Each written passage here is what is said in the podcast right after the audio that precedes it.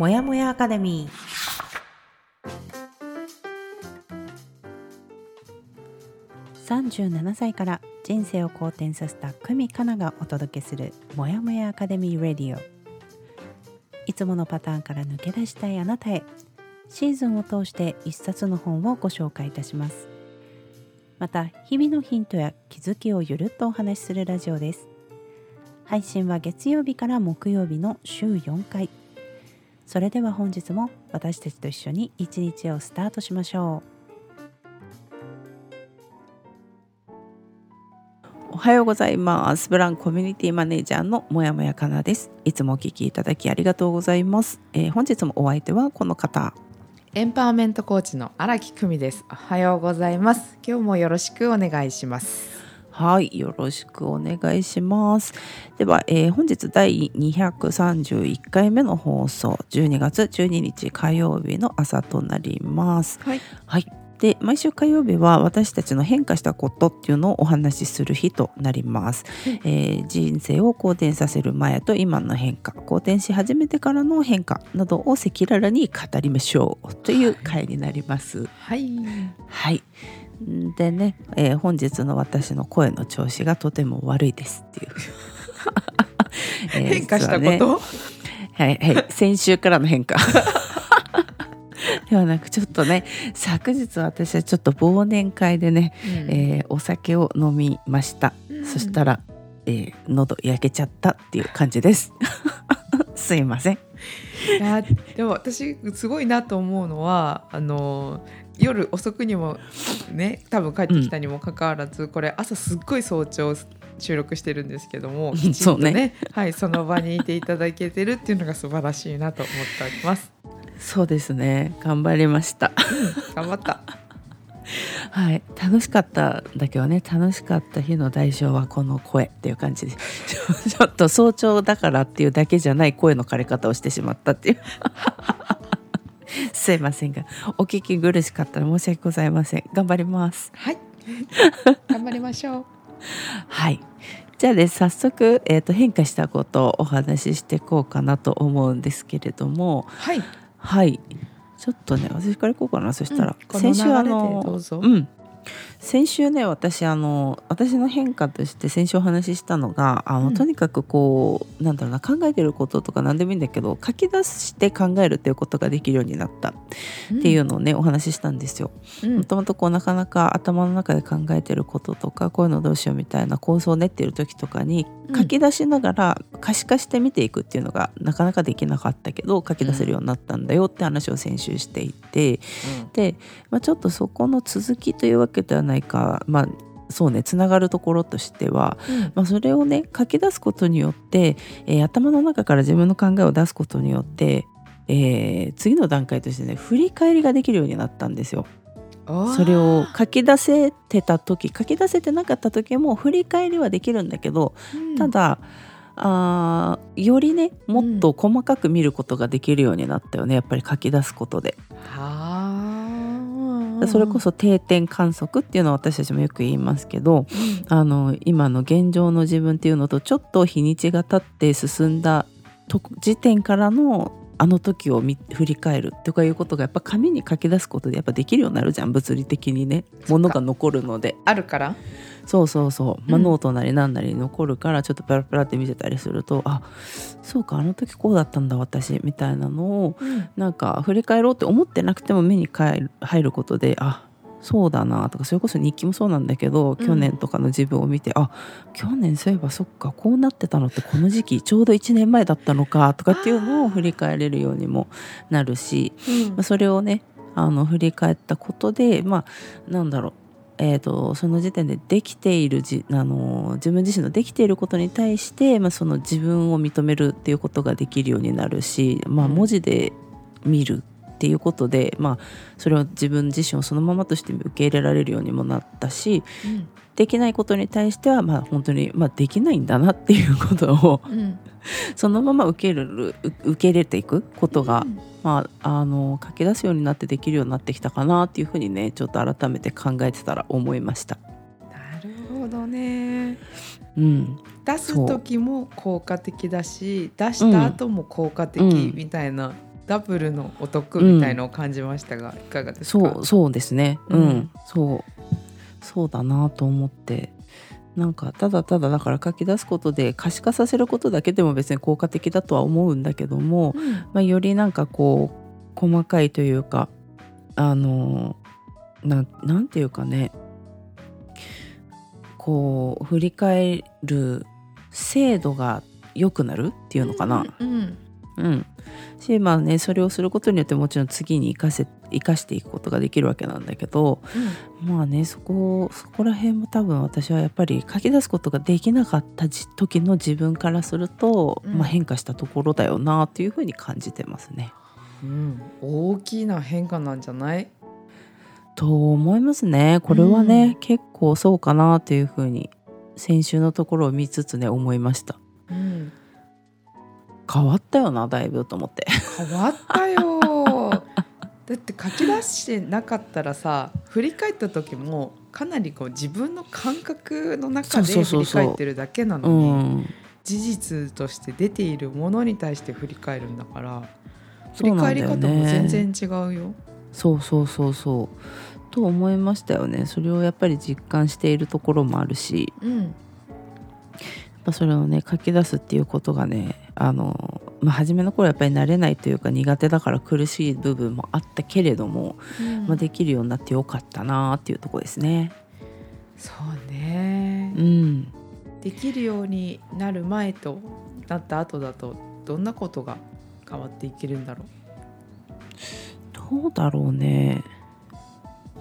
だかまあそうねそれこそだから私本当にその感覚で今まで生きているからう。あのそれがやっぱり強いんだよね。どどこにもやどこにしてもやっぱりそれが出てくるんだよな自分のその今までの感覚体感覚を頼りに生きてきてたんだなっていうのがすごく分かってこれなんかも特にそうで書き出すのができないっていうのってロジックで言葉で考えるとか可視化したものを受け入れていくっていうようなものよりも、うん。その時の私がどう感じてるかとかっていうことでやってたから、うん。あの本当にそう感覚頼りなわけよ。うん。よりもやっぱりその目に見えるもの、うん。うん、文字で残したものっていうものをたどっていくとよりまあ正確性が増すのかなって思ってる。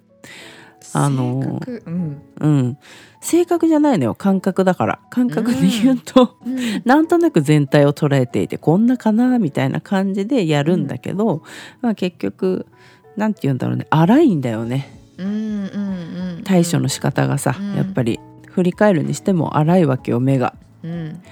でも書いてあることでよりあの目の細かいもの なんて言うんですかね。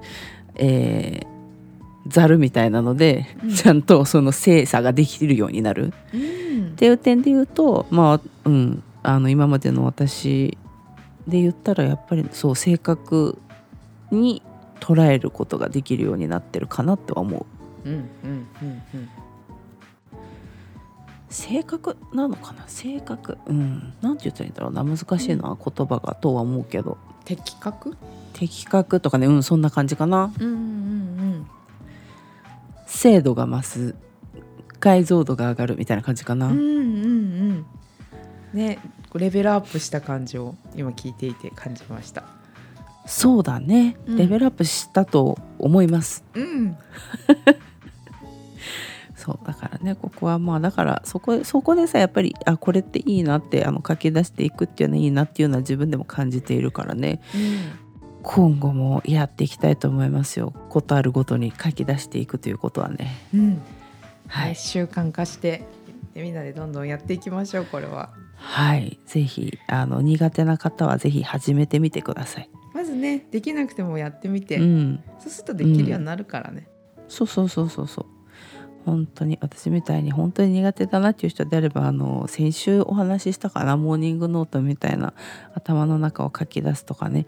そんなことから始めてみるといいと思います。それこそ日記をね5行日記をちょっとやってみるとか。うん。ってやると書くっていうことに抵抗がねだんだんなくなってくるから。うん、はい。ぜひやってみてくださやっいてみてください。はい。じゃあクミちゃんの変化したこと言ってみましょうか。はい。変化したことは自分自身の、まあ、体感覚のまた話になってしまいますが、進んでいるっていう風な感じが自分で感じることができる。私は進んでるなって思える。風を切って進んでますか？風かわかんないけど。なんでかっていうと今まではもっとぐるぐる感があったの。ああそういうことね。あのハムスターの走るおもちゃみたいなあるじゃない？カシャカシャカシャカシャやってやつね。その場でずっと走ってるみたいな感じがしていた、うん、だけれどもでどうにかしたくてずっともがいていた、うんうん、マジハムスターじゃんね。すごい想像つくっていう。そうなの。だからさ風切ってるとかじゃなくて本当にその場にずっといる感じだったの。そうそうでもその事実を私もね客観的に捉えられる。多分それこそ文章とか、うんうん、あとは他の壁打ちかのちゃんと話してるとか、うん、マイコーチと話してるっていうようなことで、客観的に捉えられるようになったからできたことを認識もできるし、それ次に何をやるかっていうのも優先度決めて継続するようになったから本当に自分のペースで進んでるってっていうのを感じるんだよね。うんうんうんうんあわかるわかる。すごいそれわかるわ。うん、そうだね。そういうことかも。私がもうだからなんかそのすごい地に足がついて進めているような気がするっていうのはそうね、うん、そういうことかも。私が言いたいところ。うん、うん、多分だからそれがそれこそ前は風を切って進まないと進んでないって思ってたかもしれないけど、ね、その書いてありす書いてたりすることと自分が今の自分を比べると、うん、あちょっと進んでるなとかそういうのもどんどん進んでるカウントで進めるようになったんだよね。うん、確かに確かに。それはあるかも。なんか確実にこうあれだよね自分の足跡がついてるなっていうのを自分でこう感じれる進め方をできてるなとは思うかな私も。そうそうでも本当にさ足跡ぐちゃぐちゃだなとかいうのもちょっと可愛らしくも思えたり。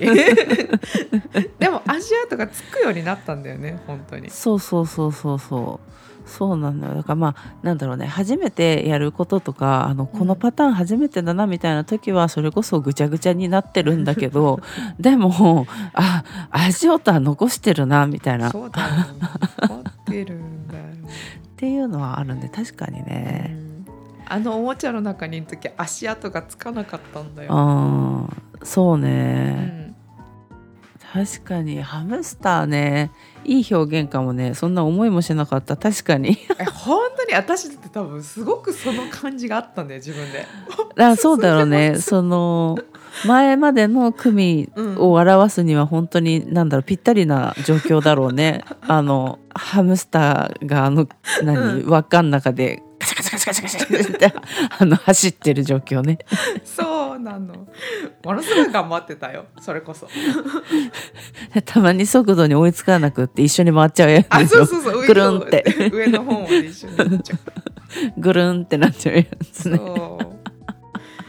あれよそっかそっか、うん、へえそうなのかえでもこれはさ、うん、なんだろうその進んでるっていう感じがするでしょ？で前はぐるぐるぐるぐるこう同じところを回ってる感じはしてたけど、うん、今は進めてる、うん、なんかその間なんだろう？なんかこれが変わった。これによってその変化が起きてるとかって何かある？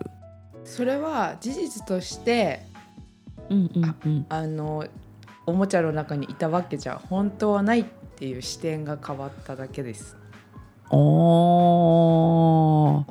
そうなんだ。前も進んでた、うんうんうん。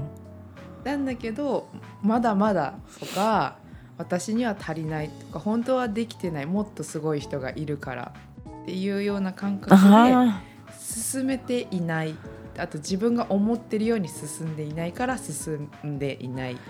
っていうように捉えてたからわざわざそうもうちょっと走る必要があるっていう宿題を自分に課してましたああそういうことね。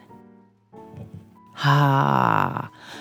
あまあ分かんなくもないなその感覚、うん、ああそういうこと。今振り返るとそのぐるぐるしてる時も確実に経験は積んでたしその時やるやれる範囲でやることはやってた。うんうんうん。だから本当そうだよね、うん。その捉え方というか視点の持ち方というかそれで変わるんだよねすごいね。うん。うん、足は動かしてたその時うんうなんてんうん。いやでもここすごい難しいのってさそれこそ、まあ、もしかしたらここのさ視点の違いに気づけてたのは私たちもグループワークしたりするからっていうのもあるしさうん。それこそ組のあのマイコーチとのこのやり取りの中でやっぱりその視点をずらす作業っていうのをなんだろうな。してくれるわけじゃないけどさこうコーチとのやり取りをしてる中でそういうのに気づいてきたりするじゃんやっぱり。あの見え方ね。うん。これってさ難しいよね。一人でなかなか気づけてやれる人がいればそれは多分セルフコーチングが多分できてる人でさ、うん。うん。自然とねあのそれができるタイプの人ももちろんいるとは思うんだけどうん。でも大体やっぱりぐるぐる思考に陥る場合ってやっぱりなかなか視点を変えることができなくて同じところから同じものを捉えてるから変われない、うん。同じ考えの中で苦しむ人っていうのは、まあ結構多くいるんじゃないかなと私は思いますねここは。みんななるところだしあの例えば何て言うんだろうね。今日はもう無理だからもう考えるのやめようってまた違う日に考えてみたらうん。違う考えが出てくるかもみたいなのが私は結構感覚的にそういうのあったんだけど、うん。まあ一緒一緒なのよ。日にち変えても一緒だ。だってね 見てる場所一緒だから。歯車の中にいるって思いながら考え直してるだけだからね。そうそうそうそうそうそうなんだよねここの視点を変えたりさ、まあ、そのそれこそ視座を変えたりするっていうところはさ結構ね意識しててもあの難しかったりはするよね。そうなの。あのね本当にコーチとして伝えてあげたいなと思う。足は動いてるじゃないって。そうねそうだよな地についてないって思ってるのは誰って。うんうんそうなのよここのねそう今言ったみたいにぐるぐるぐるぐる同じ思考から抜け出せないなっていうふうに思ってる人がいればねそれを解決したいなっていうふうに思ってるようであればぜひあの首の パーソナルコーチング受けてみてください。あの無料のセッション体験で用意ね、しております。体験セッション受けてみてください。結構ねここに関しては結構多分みんなあーってなると思うけどね。あ本当？うん、だって自分じゃたどり着けないんだもんそこやっぱり。うん。なかなか。うんそういうことねみたいなさ。うん。うんアハ体験するから。人生変わる。うん、結構ね、うん、人によってはそれぐらい大きな変化が視点を変えるっていうことで生まれると思いますね。180度変わったりするもんね。私が変わったね。うん、うん。そうそうそうそう。はい。ということで、えー変化したことですね。はい。お話をしていきましたが本日はここら辺でおしまいにしたいと思います、はい。えっ、とぜひですねこちらの放送を聞いてみてご意見やご感想などお待ちしております。ぜひえっ、とコメント欄やレターなどで使ってねあのお伝えいただけると私たちも嬉しいです。はい。はいであのお聞きの方々のね例えば変化したこととか、こういう変化をこうしたいということなどがあればこちらもねぜひコメントで教えていただければ嬉しいですはい。はい。